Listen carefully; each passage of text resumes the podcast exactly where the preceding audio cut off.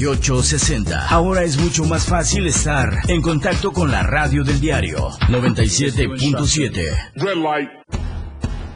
A cada momento las noticias nos acompañan, crean momentos. Todas y todos los trabajadores de la salud, muchísimas gracias. Situaciones. E inmediatamente activamos alarma general, pues eh, lamentablemente pues fallecieron. Historias a lo largo de toda una jornada. En becas a las y los muchachos en todo el estado de Chiapas. Chiapas al cierre. Se las presenta de una manera distinta y con el enfoque real de lo que acontece a nuestro alrededor. De lunes a viernes de 7 a 8 de la noche. Con Efren Meneses. Las noticias son ahora. En la radio del diario 977 de frecuencia modulada, la radio del diario. Soy Efren Meneses, gracias por estarnos acompañando. Esto es Chiapas al cierre, el espacio noticioso con lo más importante del día en Chiapas, México y el mundo. Gracias a usted por sintonizarnos siempre a esta hora de la tarde-noche, mientras usted ya se dirige a su casa a descansar, para estar con la familia, obviamente bien cuidados. Así es que gracias por estarnos sintonizando. Si va manejando, por favor, extreme precauciones, con cuidado, deje el celular al lado, concéntrese al volante y vaya escuchando, por supuesto, las mejores noticias Además, si tiene oportunidad, obviamente si nos va siguiendo a través de las redes sociales, esperamos sus comentarios completamente en vivo a través de Facebook, de YouTube y Twitter. Y hay muchos temas para platicarle el día de hoy. Obviamente la pandemia sigue siendo uno de los primeros tópicos porque seguimos en aumento. Muchos casos están disparando. Mucha gente sigue haciendo fiesta. Oiga, en Chiapa de Corso, impresionante que la gente siga sin entender. Y están tristes porque las fechas oficiales ya acabaron de la feria pero siguen haciendo de las suyas con fiestas, con bailes, con reuniones, en fin, no entienden esa responsabilidad social y civil que debieran tener y no por algo Chiapa de Corzo está dentro de los principales lugares con mayor cantidad de casos en los últimos días donde ya se han disparado, disparado, perdón, estamos hablando ya arriba de los 300 casos por día en promedio de manera oficial. ¿Cuál es la ventaja? Que al parecer no es tan drástico, no es tan rudo, así es que bueno, hay que seguirse cuidando, pero lo importante es evitar que la cadena de contagio siga creciendo. También estaremos hablando en información nacional e internacional, casos importantes para México que siempre han sido precisamente como que un foco de atención. El caso de Odebrecht y este fraude impresionante donde está Emilio Lozoya que sigue dando mucha información. Y además también el tema del Chapo Guzmán, lo que ocurre allá en Estados Unidos, lo que dicen que tiene que eh, purgar o cumplir por haber hecho todo lo que hizo con el tema del narcotráfico. De eso le estaremos informando también en las secciones más adelante en nuestro espacio noticioso. Y además nos estaremos enlazando con nuestros corresponsales a diferentes latitudes de Chiapas porque hay información importante. Lamentablemente los bloqueos ya son una constante en diferentes partes de Chiapas. Si no es en la costa, es en la selva, si no en la frontera, si no en la zona norte. Lo cierto es que hoy hay bloqueos en la zona costera. Vamos a ver más adelante cómo está esta temática para estarnos enlazando obviamente con nuestros compañeros corresponsales. Y por cierto, quiero decirle a usted que tenemos también información importante porque, bueno, eh, nos informan en estos momentos que está tapada la circulación a los vehículos en la calle central y primera sur, acá en la capital chapaneca, en el cuadro, el primer cuadro de la ciudad, debido a una manifestación de periodistas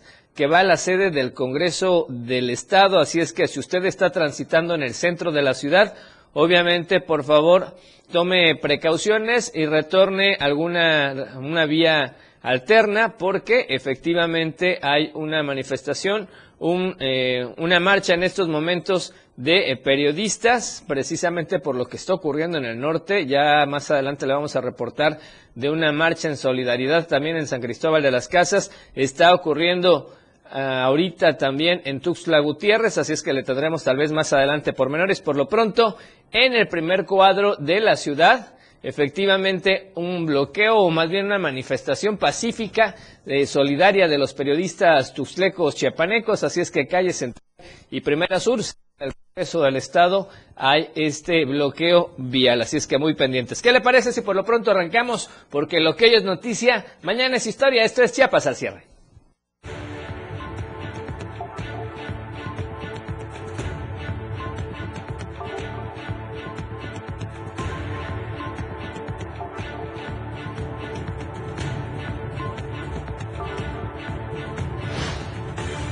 Por Omicron cancelan la feria patronal de Coapilla.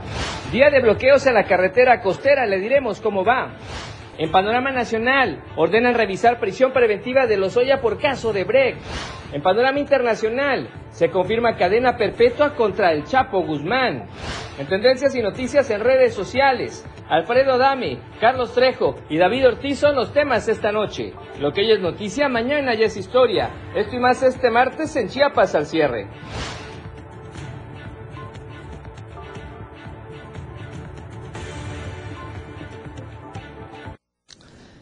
Qué bueno que siga con nosotros completamente en vivo en Chiapas al cierre esta tarde noche ya de martes y le tenemos información importante precisamente para usted, así es que quédese con nosotros en lo que hacemos un enlace de comunicación vía telefónica con uno de nuestros corresponsales. Por lo pronto, el día de hoy hubo manifestación de, por parte de miembros de la masa y la tortilla y esto es por el incremento de los insumos integrantes de la industria de la masa y la tortilla se manifestaron hoy, pero esto fue allá en Comitán de Domínguez. La que se llevó a cabo en la parte exterior de la bodega de Maseca, ubicada sobre el tramo carretero Comitán La Trinitaria, se informó por parte de los líderes del movimiento por los altos costos que hay a la fecha para producir este alimento básico. Actualmente se dice que ellos están pidiendo una explicación del aumento de la tonelada de harina que es de 800 pesos que se prevé para el próximo 1 de febrero. Esta protesta es a nivel estatal y aseguran que en caso de continuar estas salsas habrá que subirle al kilogramo de tortilla nuevamente. Por eso piden la intervención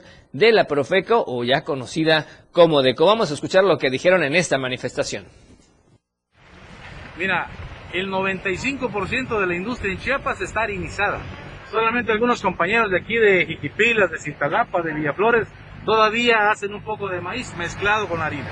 Pero de ahí en fuera todo utiliza harina. Y de eso, del mercado total, el 70% es de maseca. 70% es de maseca. El otro 20% es entre Minsa y algunos chiquititos. Y ahí se la lleva pero Maseca es el líder y es el que pone los precios. ¿Cuántas regiones del estado de Chiapas van a estar realizando este movimiento? Eh, eh, Ahorita lo que yo tengo indicaciones es que la bodega de San Cristóbal ya fue tomada por los compañeros de los Altos, la bodega de Comitán también ya fue tomada por compañeros allá de la zona de, de Simón, de Comitán, de la zona fronteriza. Entonces eran las dos grandes y la planta. Así es que muy atentos porque tal vez en esta zona, al menos en esa zona de Chiapas, podría subir el precio del kilogramo de la tortilla en los próximos días, sobre todo iniciando el próximo mes si no se logra esta respuesta positiva que ellos quieren. Y vamos a otros temas, le decíamos día de bloqueos en algunos puntos de Chiapas y en la zona costera desde temprano se había reportado un bloqueo carretero, incluso sí dejaban pasar los vehículos, pero la cooperacha o la cuota era de 100 pesos por vehículo. Por lo pronto nos enlazamos con Marcos Ramos, nuestro corresponsal, para ver cómo va esta temática. Marcos, buenas noches, ¿cómo estás? Te escuchamos. Adelante con el reporte, por favor. Muchísimas gracias, compañero. Gracias. Buenas noches para toda la gran familia del diario de Chiapas. Efectivamente, ayer y hoy en la región Valle, que no es muy usual para ser específicos en esta región, casi no hay bloqueos, pero bueno, ayer y hoy, y específicamente hoy martes, funcionarios del gobierno del estado arribaron a la caseta de cobro explica el municipio de Jiquipilas con el objeto de dialogar con manifestantes que tienen que mantienen el bloqueo en esa caseta, pero los campesinos le volvieron a decir que no. Acompañaron al delegado de la región Valle, el delegado de gobierno, Andrés Pérez Martínez, Héctor Andrés Gila Juria, quien funge como director de asuntos agrarios, y Alberto Cruz Martínez, quien es visitador de los derechos humanos.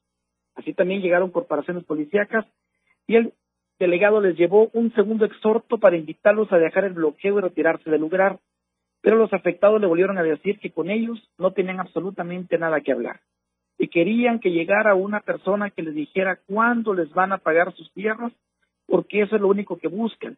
Pero dos, los funcionarios mencionados no tenían respuestas de interrogantes y mejor se retiraron del lugar. Comentarte que después de que los funcionarios se fueron, los campesinos decidieron abrir la caseta, pero cobrando 100 pesos a cada vehículo que pasaba, más los 105 que vale el peaje en esta, que es la más cara en todo el trayecto de lo que es costa hacia, hacia San Cristóbal. Importante dejar en claro que la manifestación ha sido de forma pacífica, no están agrediendo a nadie, ellos dicen que no se van a retirar hasta que logren el objetivo. Piden al gobierno del estado o a quien le competa que de una vez por todas les pague sus tierras que más de una década han estado esperando y hasta el momento nadie les ha dicho absolutamente nada. Comentarte que a las 2.30 de la tarde de este martes se cerró total el paso a los vehículos y ahorita, en este momento, a las 7 de la noche, lo están abriendo. Pero claro, 100 pesos por cada vehículo más los 105 que vale el peaje de la caseta. Hasta el momento, compañero, no hay ni para cuándo, no hay absolutamente eh, alguien que diga, bueno, vamos a ver qué puede hacer, qué, qué podemos hacer al respecto, pero ellos dicen, estamos cansados de tantas mentiras, tantas reuniones, tantas minutos de trabajo, tantas firmas, y al final de cuentas quedamos en lo mismo, en nada. Y están decididos ellos a continuar con esta lucha hasta donde toque y esperan que alguien les pague sus tierras que ya están siendo ocupadas de hace más de 15 años por la carretera de cuota Coita-Riaga, que el grupo Aldesa ya les dijo, nosotros no les debemos nada, no les vamos a pagar nada, el asunto es directamente con el gobierno. ¿Cómo ven las cosas, compañeros? Pues situación compleja y la verdad lamentable. Por lo pronto, los que salen afectados son los que tienen que transitar por esta vía de comunicación, que si lo quieren hacer, eh, nos decías, es 100 pesotes, ¿no? Exacto, son 100 pesotes más los 105 del viaje de la caseta. Bueno, pues quien tiene oportunidad y quien necesita hacerlo, pues lo tendrá que hacer. Lo cierto es que esto sigue siendo un delito porque hay, eh, efectivamente, ya está considerado, catalogado como un delito este tipo de atropellos a las vías de comunicación en Chiapas. Pero te comento, te comento, los bloqueos que están aquí en la zona de Jiquipilas no están exactamente en la caseta, están retirados como 300 metros de cada extremo, viniendo de la costa hacia Tuxtla está como a 250 metros de la caseta. Es lo que estamos viendo en las imágenes que tú nos compartes y, que la... viniendo de, de, de, Tuxtla hacia la costa están antes de llegar. O sea, ellos dicen, la caseta no la estamos tocando. O sea, están pensando también en no meterse en, problemas. Pero bueno, al final de cuentas lo que ellos esperan es su dinero, pero por lo que vemos no hay quien les vaya a decir aquí está. Claro, la, la, inteligencia y la picardía del chiapaneco, ¿no? Sí, Bueno, gracias Marcos por el reporte, entonces ahí está la información. para mañana a ver qué suceda, ¿sale? Perfecto, en cuanto tú sepas total liberación, por favor nos avisas y en redes sociales del Diario de Chiapas estaremos muy pendientes. Gracias Marcos, un abrazo. Buenas noches.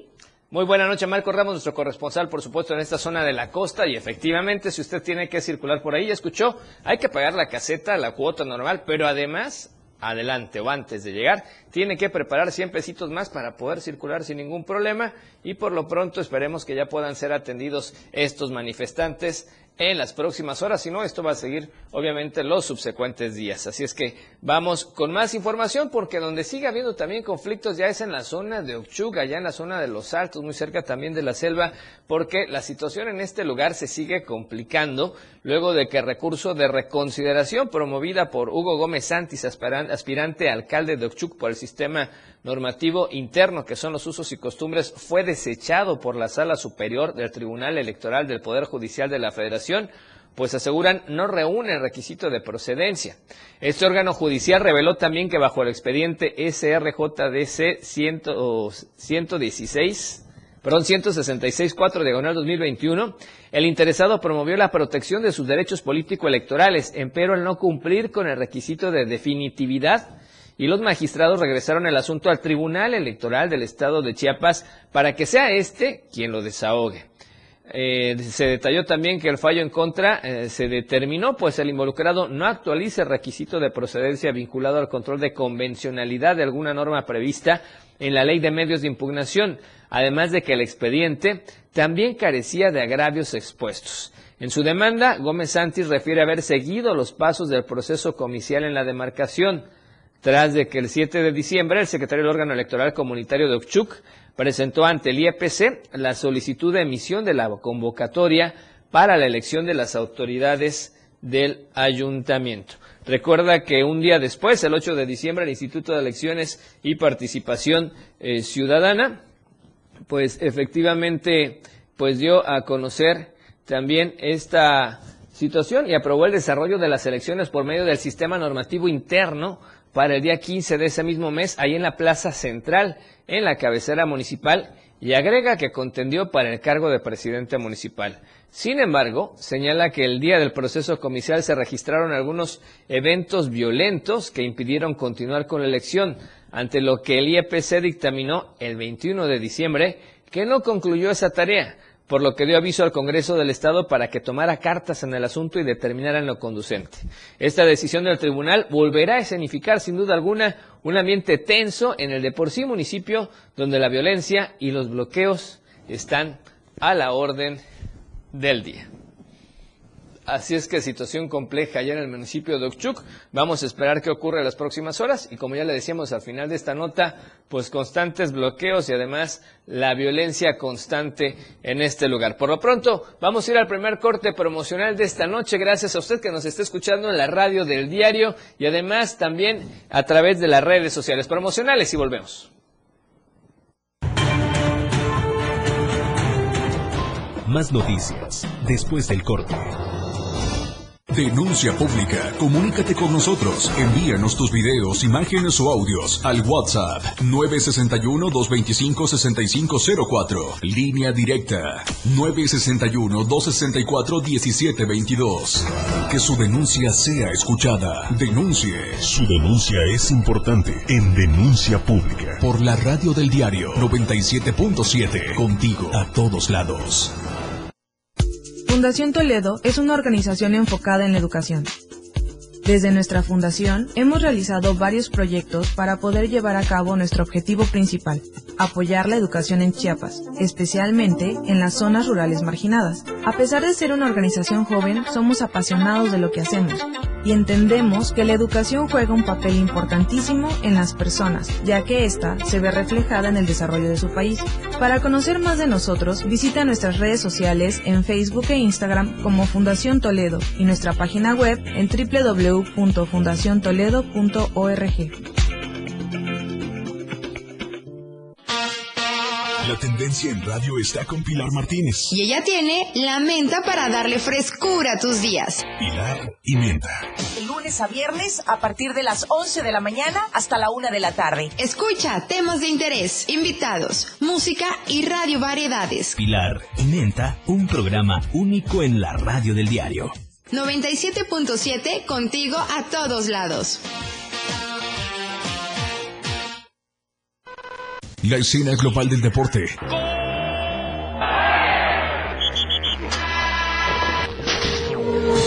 Ahora se escucha mejor en radio y Jorge Mazariegos y Eduardo Solís lo saben en La Remontada. De lunes a viernes de 1 a 2 de la tarde por la radio del diario 977. Contigo en los deportes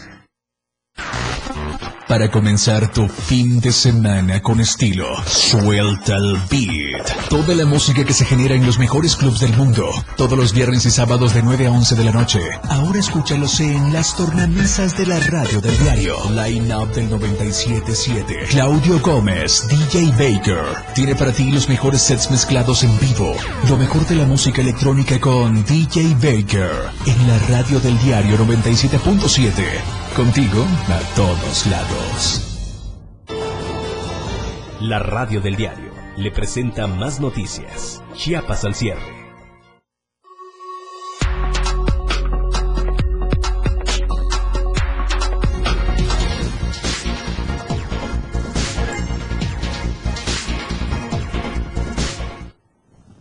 Gracias por continuar con nosotros. Gracias a usted por sus mensajes y comentarios, por supuesto, a las redes sociales y a los amigos que nos están escuchando a través de la radio del diario. Les decíamos información oportuna en el primer cuadro de la ciudad capital, muy cerca del Congreso del Estado. El día de hoy, una movilización de periodistas chiapanecos sumados a esto que está ocurriendo lamentablemente en el norte del país. Por eso había tráfico vehicular en el primer cuadro de la ciudad. Primera Sur y Calle Central fue reporte que nos llegó a la radio del diario a través de nuestros amigos de producción, a través también obviamente de la ciudadanía que nos hace llegar su información. Así es que por favor maneje con precaución al centro de la ciudad o tome vías, vías alternas para no atrasarse muchísimo obviamente con, con sus actividades. Por lo pronto vamos a cuestiones de la capital chapaneca también porque vecinos de la Jamaipac están exigiendo agua al ESMAPA. Informarles sobre la situación en la que se encuentran vecinos de las colonias Jamaipac Popular, la Burocrática y también Borges, que se encuentran al sur poniente de la capital chiapaneca. Y es que en este inicio de semana tomaron la determinación de bloquear el libramiento sur, derivado de que no tienen el servicio de agua potable, por lo que han señalado de manera directa al Servicio Municipal de Agua Potable Alcantarillado en Tuxtla Gutiérrez, el ESMAPA, de no responder ni mucho menos solucionar esta problemática que tienen desde hace un mes Afirmaron que la bolita se la han echado entre las empresas que realizaron la obra muy cercana a la 11 Poniente y también en este paso de desnivel, como también en Esmapa. Nadie resuelve y nadie da una postura. Sin embargo, estos vecinos han pasado un mes sin el vital líquido. Han tenido que gastar de entre 200 a 800 pesos para adquirir pipas de agua, lo cual afecta de manera considerable su economía, por lo que exigieron pues el actuar de las autoridades. Esto fue lo que dijeron. Somos vecinos inconformes todos. Todos estamos liderando este movimiento para que no se malinterprete. Tenemos más de un mes que no tenemos agua. Las autoridades se echan la bolita. Unos dicen que ese es mapa, otros dicen que son las compañías. Tenemos conocimiento de que se rompió un tubo de 6 pulgadas. Y hasta la fecha no sabemos si ya lo arreglaron porque no nos dan información. La inconformidad es que muchos ya hemos comprado varias pipas de agua. Está efectivamente de lo que están diciendo los vecinos de la colonia Jamaipac, exigiendo agua obviamente al ESMAPA. Y vamos a otros temas. Unificar a las mujeres líderes y empresarias de Chiapas es un objetivo de un organismo empresarial importante. Vamos al reporte que nos comparte Javier Mendoza.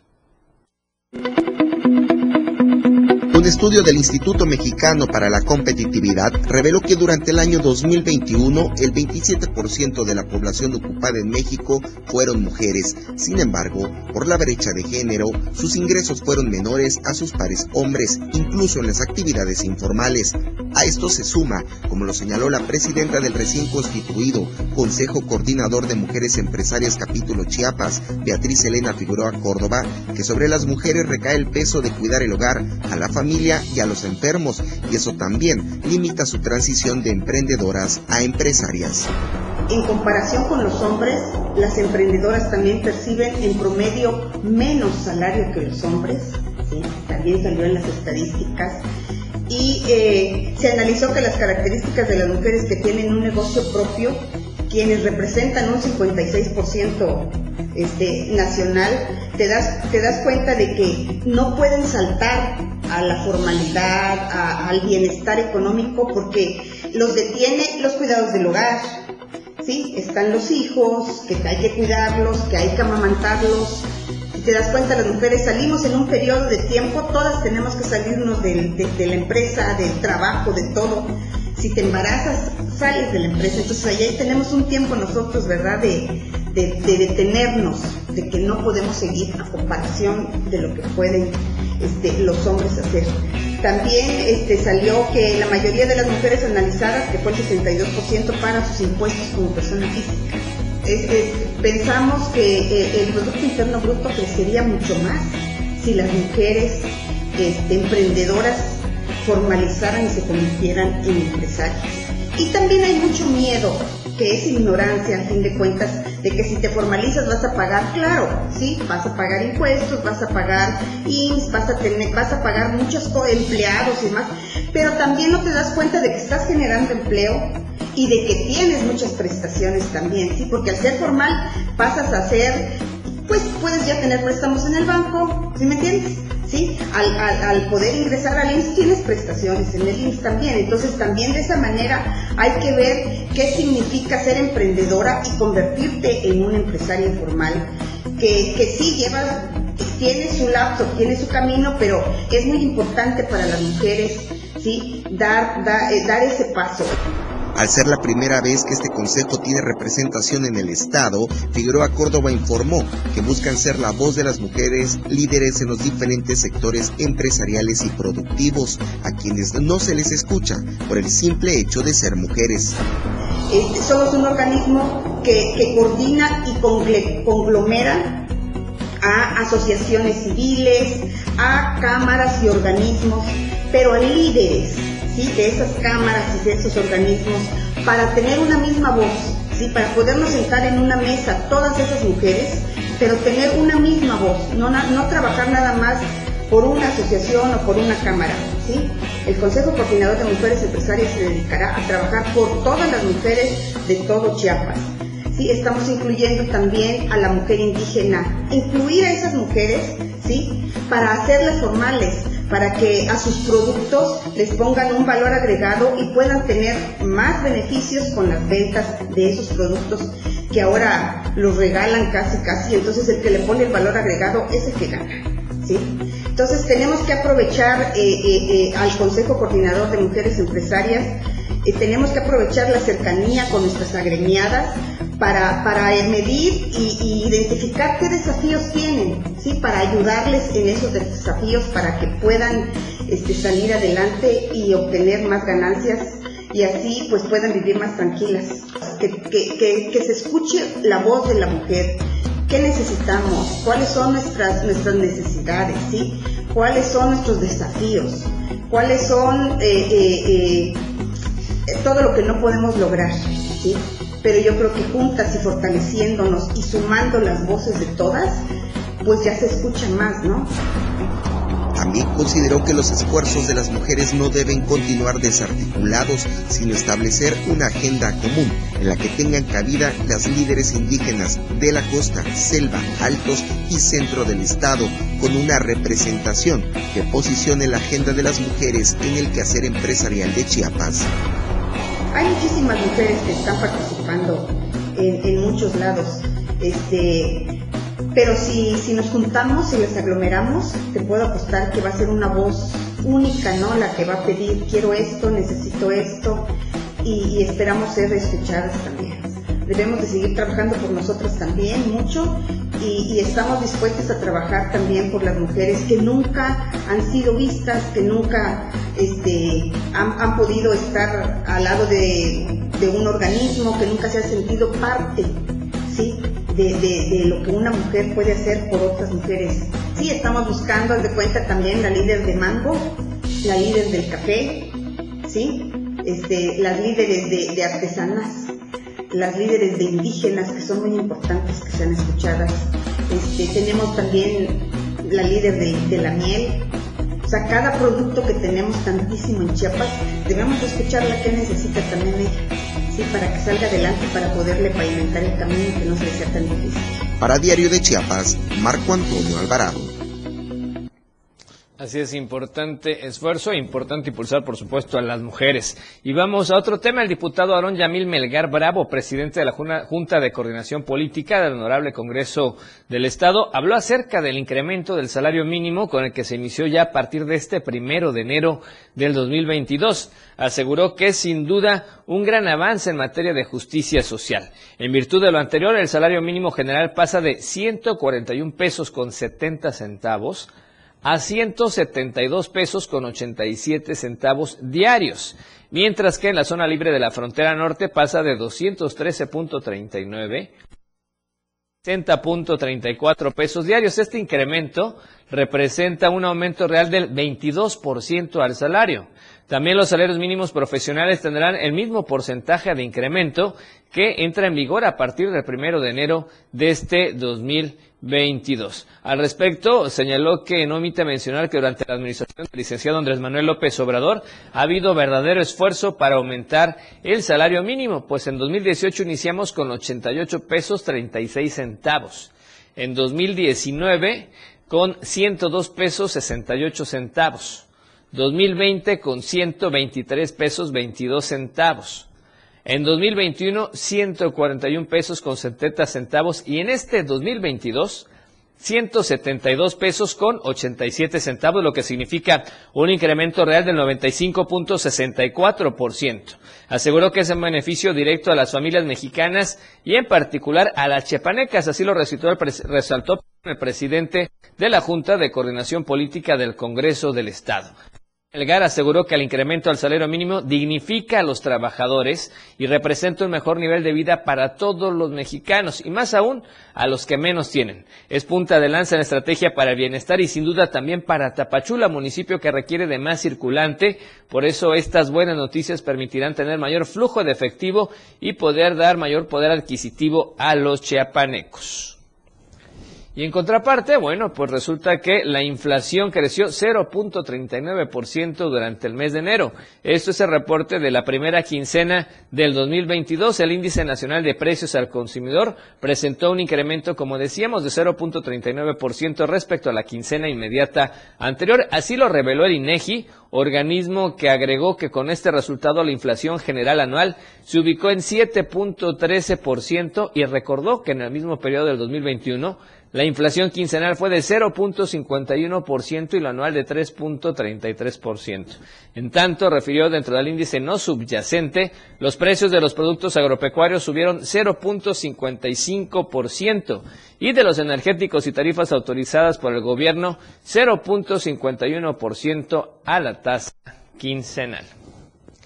Y con esta información vamos a ir a la segunda pausa promocional de esta noche. Siga con nosotros completamente en vivo a través de Chiapas al cierre en la radio del diario 97.7 de frecuencia modulada y las redes sociales. Quédese con Chiapas al cierre. 97.7 La radio del diario. Más música en tu radio. Lanzando nuestra señal desde la torre digital del diario de Chiapas. Libramiento Surponiente 1999. 97.7 Desde Tuxtla Gutiérrez, Chiapas, México. XHGTC, la radio del diario. Contacto directo 961-612-2860. Cabina 961-612-2860. Escúchanos también en línea. www.diariodechiapas.com Diagonal Radio. 97.7. La radio del diario. Más música en tu radio. ¿Algún saludo? A ver, ¿para quién es el saludo? Échamelo. Una canción. ¿Qué canción quieres, mamacita? Una información. Son las 8 con 35 minutos y vamos a darles el estado, el pronóstico del tiempo. Un mensaje. ¿Desde qué parte nos escuchas? Lo que tú quieras.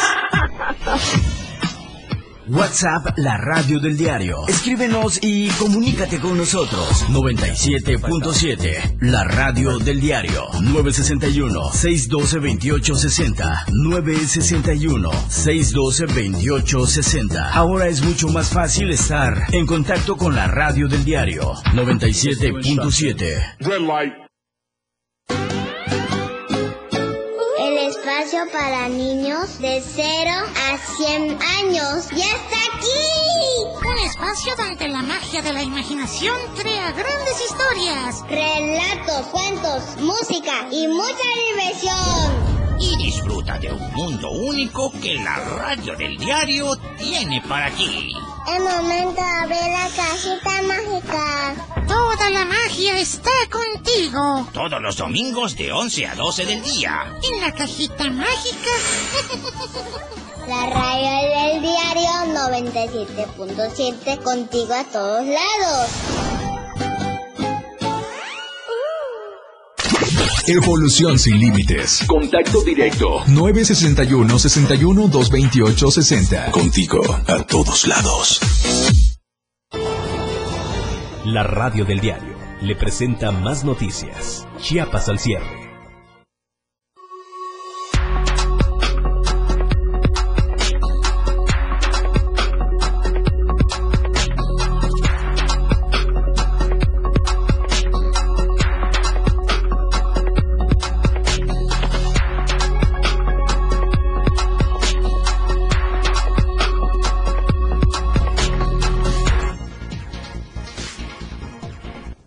Gracias por continuar con nosotros y vamos con más información. Eduardo Ramírez Aguilar, presidente de la Comisión de Puntos Constitucionales, se sumó al proyecto de dictamen de que reforma el artículo 2 de la Constitución Política que busca garantizar el interés superior de niñas, niños y adolescentes indígenas al impedir el matrimonio infantil en comunidades originarias, por resulta ser una violación inadmisible a los derechos de la niñez. En reunión de trabajo virtual de la Comisión de Puntos Constitucionales convocada por el senador Eduardo Ramírez, se analizó esta propuesta, la cual busca dar una mayor protección integral a menores que pertenecen a comunidades indígenas del país y considera de suma relevancia el respeto a su, a su interés superior, sin perjuicio del derecho a la autodeterminación de los pueblos originarios. El proyecto refiere que el matrimonio infantil está prohibido por ley.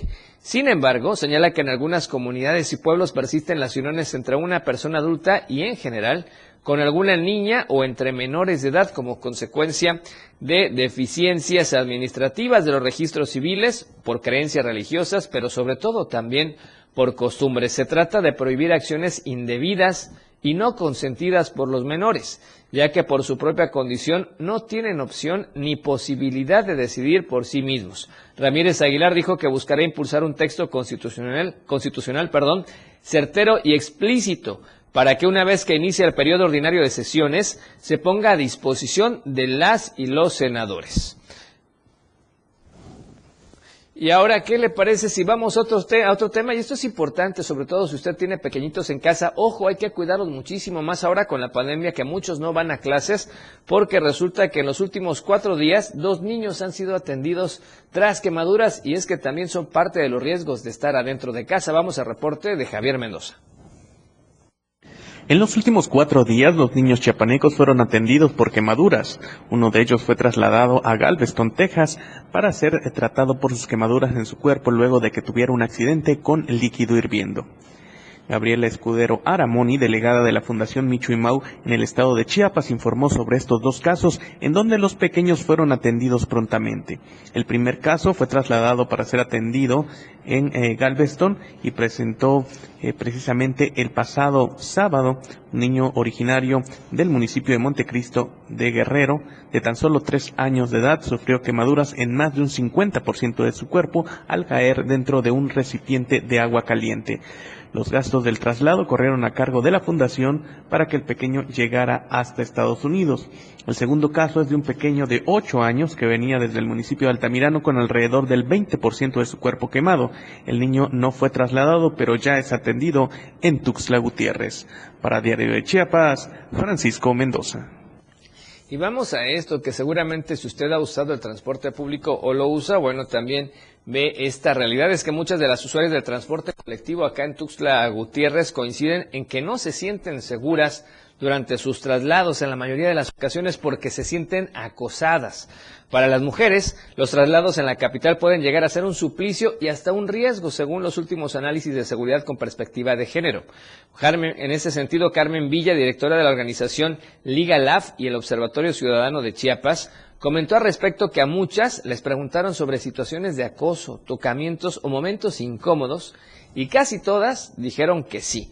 Muchas de estas violencias se han normalizado incluso. Entonces hay mujeres que no identifican el acoso en las miradas y tocamientos de lo que son de los que son víctimas en el transporte. Incluso la mayoría optó por cambiar sus hábitos de movilidad para evitar este tipo de situaciones. Cuando el espacio público se percibe como inseguro, como el caso del transporte público, cuyos horarios, rutas y capacitación de operadores es deficiente, son las mujeres quienes terminan limitándose en lugar de ejercer el derecho a desplazamientos seguros en la capital. Por eso señaló que a la mayoría en Tuxtla Gutiérrez, que es usuaria del transporte público, y por eso es necesario mejorarlo, transformarlo en su totalidad, porque así como funciona actualmente, no es ni seguro ni funcional. Las rutas no tienen cobertura adecuada y eso precariza más a las mujeres. Por eso se necesita una transformación profunda del transporte público, aseguró Carmen Villa, directora de la organización Liga Lab y el Observatorio Ciudadano de Chiapas. Y vamos a otros temas, porque del 24 al 26 de enero ya se lleva a cabo la primera campaña de donación voluntaria de sangre, esto ya en el Hospital de las Culturas de San Cristóbal de las Casas. La inauguración oficial se realizó con la presencia de autoridades de salud, iniciando actividades desde las 7 de la mañana. Antonio Girón Ovalle, que es coordinador de promoción a la donación, indicó que el pasado 17 de este mes ya había iniciado este programa liderado por el secretario de Salud, Pepe Cruz. Durante este acto se informó la importancia de donar sangre porque solo cuando tenemos necesidad y sabemos realmente la urgencia de tener sangre es cuando se da uno cuenta que se debe donar. Finalmente dijeron que se impulsarán más campañas, además del hospital en el centro de la ciudad, en San Cristóbal y la presidencia municipal, con la finalidad de concientizar a toda la población para que se sume y todos sean donadores de sangre. Y vamos a entrar a los temas que tienen que ver con la pandemia y el COVID-19. Estadísticas, reportes, información. COVID-19 Bueno, y seguimos con más casos en aumento. La Secretaría de Salud Estatal informó que Chiapas está al momento con más casos positivos de COVID-19 y le vamos a dar la cifra oficial. Vea cuántos municipios ya tienen casos de COVID-19. Empezamos con Tapachula. Ahora Tapachula desbancó a Tuxtla Gutiérrez. Tapachula tiene 74 casos nuevos. Tuxtla Gutiérrez, 66 casos nuevos. Chiapa de Corzo, le decíamos, donde fue la fiesta grande de Chiapa, orgullosamente pueden decirlo ellos, pero la verdad que pena. Tercer lugar, por tercer lugar consecutivo, en tres días consecutivos. Chiapa de Corzo con 40 casos. Reforma con 29, Villaflores con 20, Tonalá con 12.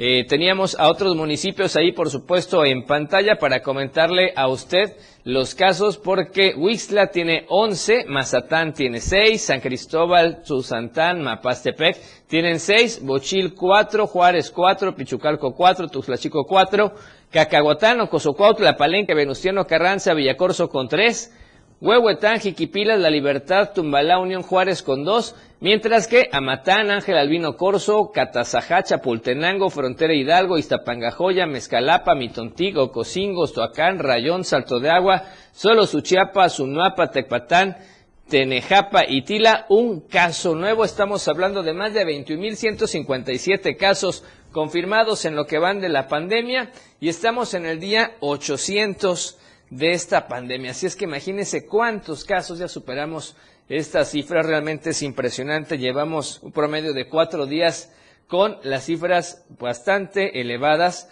Afortunadamente los fallecimientos, oficialmente los fallecimientos no se han movido. Gracias a las estadísticas tenemos nada más 1.072 casos de personas que han perdido la vida por COVID-19, pero afortunadamente no se han presentado más decesos en las últimas, en las últimas horas. Y en ese contexto, el gobernador del estado reiteró el llamado que efectivamente Chiapas va bien, pero no hay que bajar la guardia. Vamos a escuchar lo que él dijo al respecto en este llamado para seguirnos cuidando por la pandemia. Ayer lunes iniciamos otra vez en semáforo verde. Vamos bien, no bajemos la guardia. Sigamos tomando todos los cuidados, como lo han indicado las expertas y los expertos de la salud lavarnos las manos, no tocarnos la cara y guardar nuestra sana distancia. Pero si el espacio en el que interactuamos es reducido, usar el cubrebocas. También se les pide a todas y a todos que no acudamos a eventos masivos donde hay mucha gente, porque esa es la principal fuente de contaminación por esta enfermedad del COVID-19. Un abrazo muy fuerte para todas y para todos. Ahí escuchábamos lo que decía el gobernador al respecto de esta temática. Sí, efectivamente, Chiapas inició ayer otra semana en verde, pero eso no implica que vayamos bien las cosas. Mire los casos que se están presentando y, por ejemplo, donde toman algunas decisiones atinadas, lo que no ocurrió en Chiapa de Corzo, sí ocurre allá en Coapilla porque por Omicron cancelan ya la fiesta patronal de ese lugar, haciendo a un lado sus tradiciones, pero privilegiando la salud. Ramiro Gómez, buenas noches, ¿cómo estás? Te escuchamos. Adelante con tu reporte, por favor. Muy buenas noches. Sí, efectivamente, el Ayuntamiento de Coapilla decidió cancelar la fiesta de la Virgen de la Candelaria por la presencia de la nueva variante Omicron. Sin embargo, las actividades religiosas sí se llevarán a cabo con las medidas sanitarias y, anunciaron que efectuarán el concurso del título de la Reina de la Candelaria el próximo lunes 31 de enero. El alcalde de este municipio, Lenin Pérez Morales, en días pasados había expresado de la posibilidad de efectuar la fiesta patronal más esperada por los habitantes de Coapía. Dadas las condiciones, dijo que a través de una reunión de cabildo determinaron la suspensión de todas las actividades para evitar la propagación de la nueva cepa. La presidenta del Comité de Raíces de mi Tierra e integrante del equipo de trabajo del, alcalde de Coapía, Nardi Tayanara Malpica manifestó que las actividades religiosas ya empezaron con el novenario que culminará el próximo primero de febrero. Por ello, también no se llevarán a cabo actividades culturales, deportivas, donde se aglomere la gente. Comentó que todas las personas deberán contribuir para, para cumplir con las medidas sanitarias con el fin de disfrutar las actividades de la parroquia que realizará la quema de toritos y castillo. Por otra parte, el ayuntamiento proporcionará cubrebocas, gel antibacterial y establecerá filtros sanitarios en las entradas y salidas del municipio de Coapilla. Ese es el reporte que tenemos para Diario de Chiapas. Gracias Ramiro, una decisión inteligente porque no hay que hacer lo que hicieron en Chiapa de Corso y ve que Chiapa de Corso sigue ocupando el tercer lugar con mayor cantidad de casos en esta semana que se han disparado. Qué bueno que hay esa racionalidad, esa responsabilidad en Copilla y sobre todo no solo de los funcionarios, sino también de la ciudadanía que entiende que no puede hacer eso, no puede estar saliendo a la calle y mucho menos sin el uso de cubrebocas, sin la sana distancia para evitar que la situación se, complique. Gracias Ramiro, muy buena noche, un abrazo hasta el Mezcalapa. Un abrazo, buenas noches. Gracias a Ramiro Gómez, nuestro corresponsal, así es que importante esta determinación. Ojalá todos los ayuntamientos lo mismo, viene la fiesta de la Candelaria y muchos ya están organizando sus fiestas y además allá en la zona de los Altos hubo impresionantes conciertos y masivos en algunos municipios, obviamente todos de pachanga, pero bueno, piensan o esperan que el COVID no haga de las suyas, en fin. ¿Qué le parece si con esta información nos vamos al tercer corte promocional y último en Chiapas al cierre? Regresamos con más después de estos promocionales. Más noticias después del corte. Denuncia pública. Comunícate con nosotros. Envíanos tus videos, imágenes o audios al WhatsApp 961-225-6504. Línea directa 961-264-1722. Que su denuncia sea escuchada. Denuncie. Su denuncia es importante en Denuncia Pública. Por la radio del diario 97.7. Contigo a todos lados. Porque hablar de astrología es hablar al cosmos. Evidencias y mucho más. Te presenta los martes y jueves Fanny Ramos en la hora de los astros. La conjugación de los astros y la luz de las estrellas. Con Fanny Ramos en la radio del diario 97.7. La mejor manera de estar informado está en Chiapas a diario. Las horas hacen los días y los días hacen historia. Dora García de Alba y Eric Ordóñez le dan forma a la noticia. A través de la radio del diario 97.7 de lunes a viernes de 2 a 3 de la tarde. Porque usted tiene el derecho de estar bien informado. Chiapas a diario. Por la radio del diario. Contigo. A todos lados. Ahora el rock puede sentirlo en radio. La radio del diario te presenta el mejor rock que marcó toda una historia a través de los años.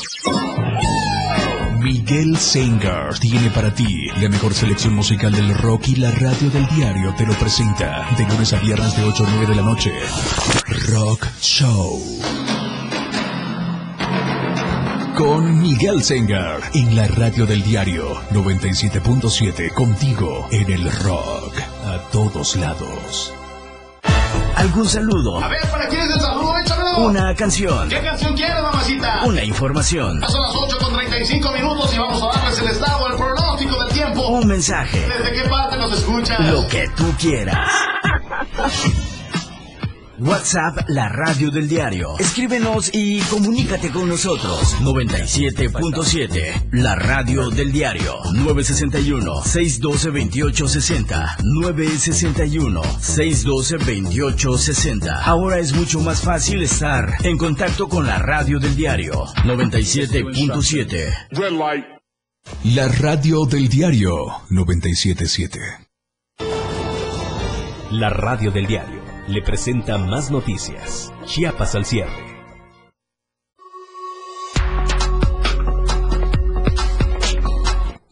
Gracias por continuar con nosotros. Y vemos en estos momentos algo que está aconteciendo, le decíamos acá en la capital chiapaneca, en Tuxtla Gutiérrez, muy cerca del Congreso del Estado, porque usted bien ha sabido que la violencia hacia los periodistas está desbordada en el norte del país y hoy los periodistas chiapanecos lo hicieron en San Cristóbal y ahora se hace en Tuxtla Gutiérrez esta marcha por la solidaridad, esta movilización nacional de periodismo en riesgo y por eso nos arrasamos con nuestra compañera reportera Jenny Pascasio. Jenny, buena noche, ¿cómo estás? Escuchamos adelante con tu reporte, por favor.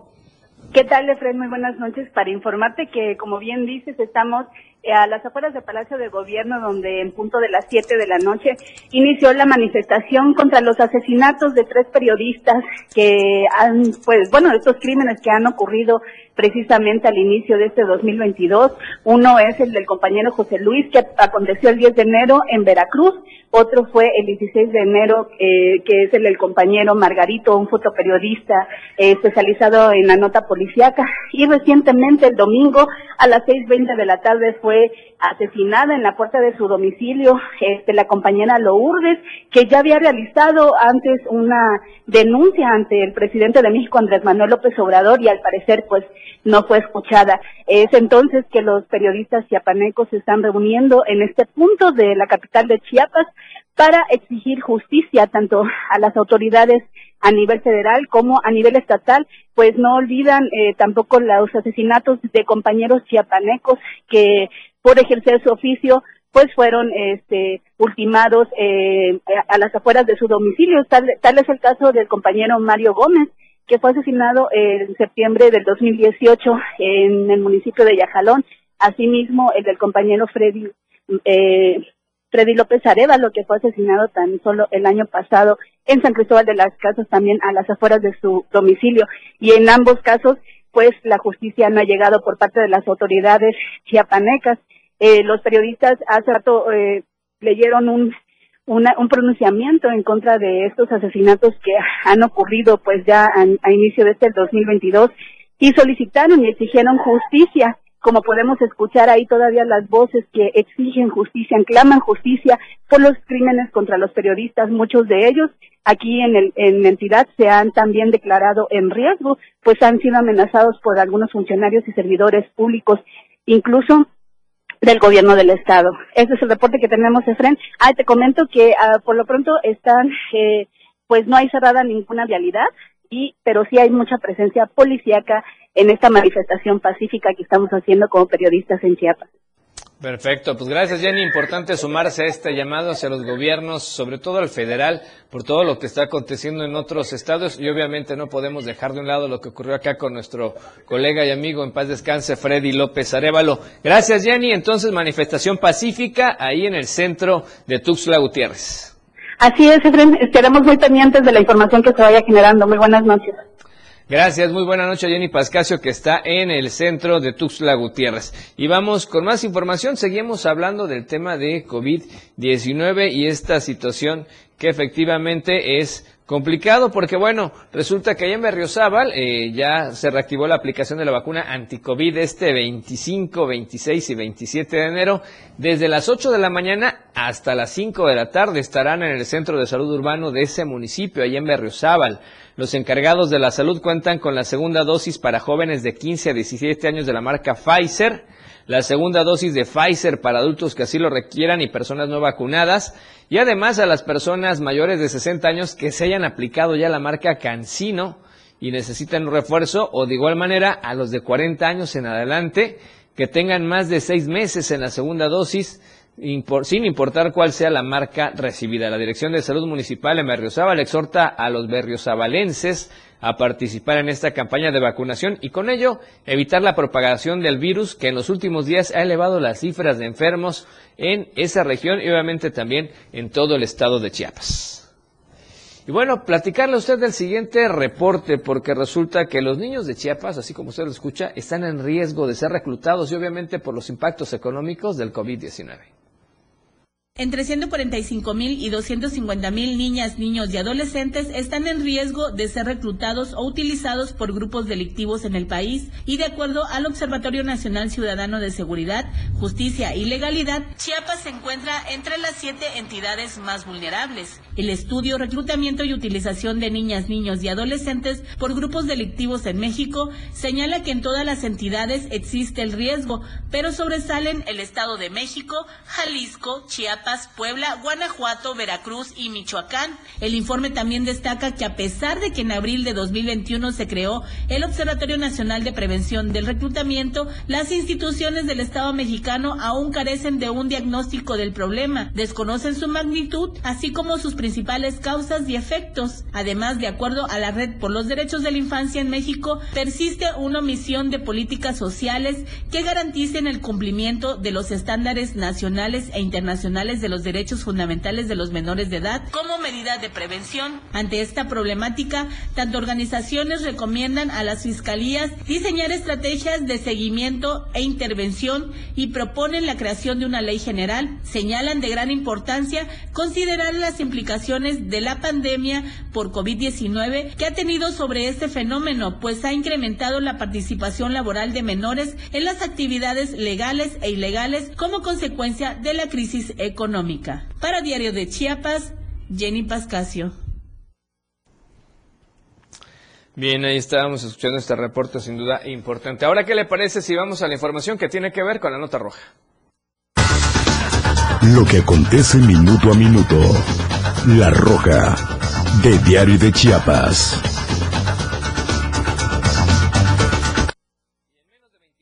La Fiscalía General del Estado, a través de la Fiscalía de Distrito Fronterizo Costa, logró la localización de un infante de tres meses de edad, quien fue reportado de su progenitora como extraviado en el municipio fronterizo de Suchiate. La Fiscalía de Distrito Fronterizo Costa dio inicio al registro de atención bajo el estatus de extravío por lo que implementó de forma inmediata acciones urgentes de investigación conforme al protocolo de actuación correspondiente.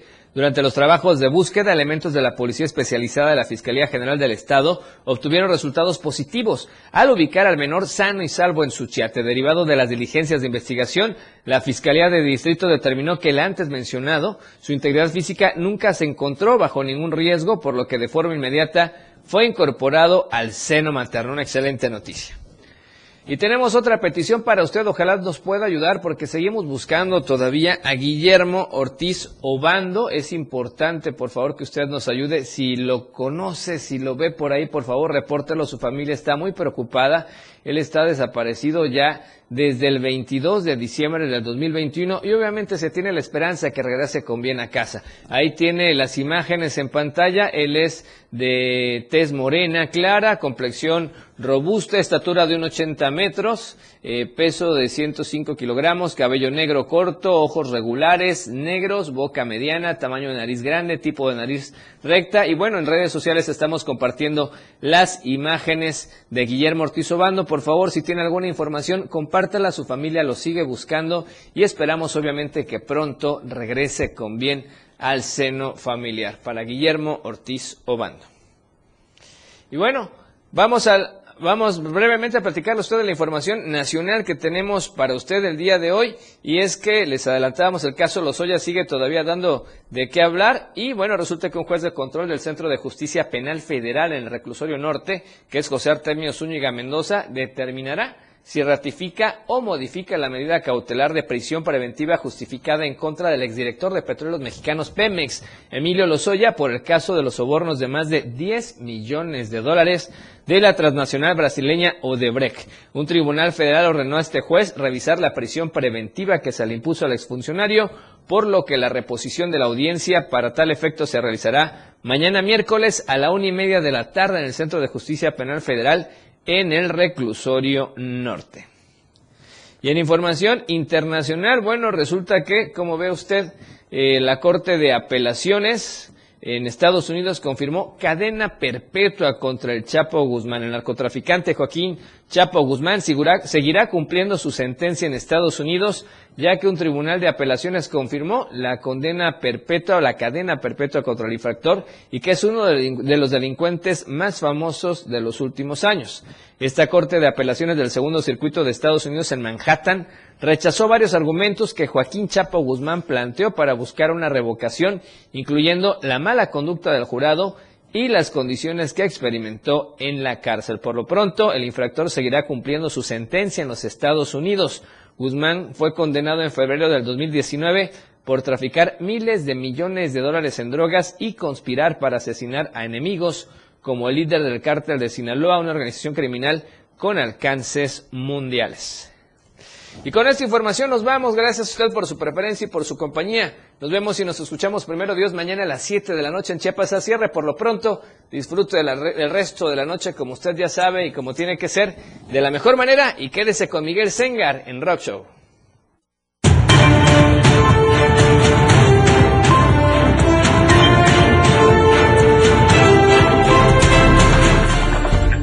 Los acontecimientos que estuvieron con usted son noticias y en la radio del diario se las hemos presentado de manera veraz, oportuna y al momento. Chiapas al cierre. La información que usted deseaba escuchar por la radio del diario 97.7.